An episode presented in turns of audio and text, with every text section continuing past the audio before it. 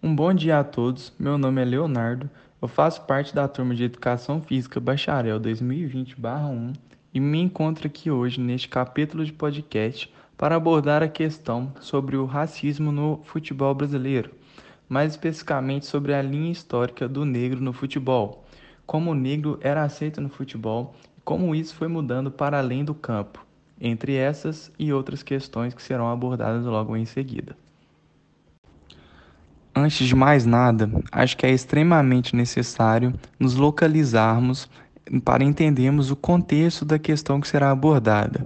Bom, estamos em torno de 1920 e 1930, onde o futebol de elite era praticamente privilégio dos brancos e, quando não inexistente, a presença de negros no futebol era extremamente baixa. Entretanto, eis que neste período surgiu o Clube de Regatas Vasco da Gama. Clube antes que fazia apenas parte do esporte de remo, começou a aderir à prática do futebol e com a estratégia de montar elencos com jogadores das classes sociais menos favorecidas, se tornou o primeiro clube do Brasil a lutar contra o racismo no esporte brasileiro.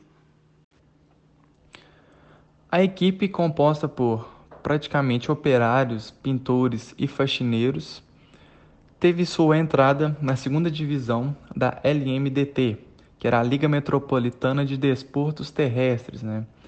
Essa liga foi vencida com unanimidade pelo Vasco.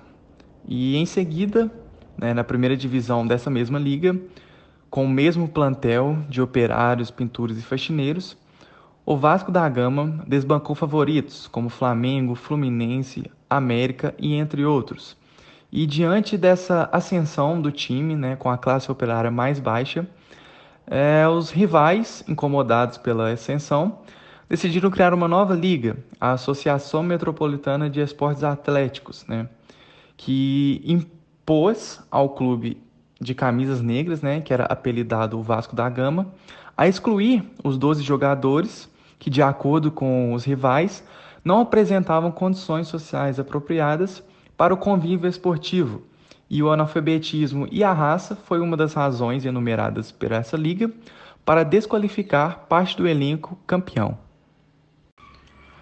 O Clube Vasco da Gama, diante de tal exigência imposta pelos cartolas, resolveu desistir de integrar essa nova liga, relatando que tal exigência iria contra os princípios do clube e diante de tal decisão, o clube viu sua popularidade aumentar, sobretudo entre as camadas suburbanas da sociedade carioca, que lotavam estádios a cada jogo. Dessa forma, é, vale ressaltar que o aspecto econômico influenciou e muito a mudança de ideia dos cartolas sobre a exclusão dos negros no futebol pois diante do sucesso de público, de renda e repercussão do Vasco da Gama, é, tanto o clube quanto os rivais puderam perceber que não poderiam sobreviver sem o talento desses jogadores de classe trabalhadora negros. Né?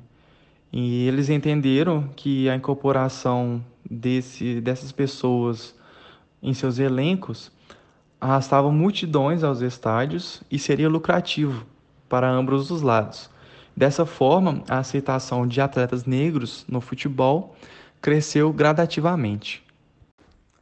Não só o futebol, mas diversos outros esportes que eram praticados no Brasil deixaram de lado o aspecto elitista e começaram a aderir às várias outras camadas sociais que eram existentes. Não só isso, mas também a gente pode perceber que essa luta pelo pela implementação do negro no futebol, é, fez com que não só o futebol, mas outros esportes assumissem um caráter diversificado. É, pois se antes a gente visse muitos atletas brancos, a gente hoje pode perceber muitos atletas negros também. Então, esses esportes assumiram esse caráter diversificado. E pegando um gancho, a gente tem que destacar a representatividade negra né, que os esportes assumiram gradativamente ao decorrer dos anos. Pois, seja no futebol, no basquete, no atletismo ou no tênis e entre outros vários esportes, Os destaques de cada esporte, em sua maioria, são atletas negros.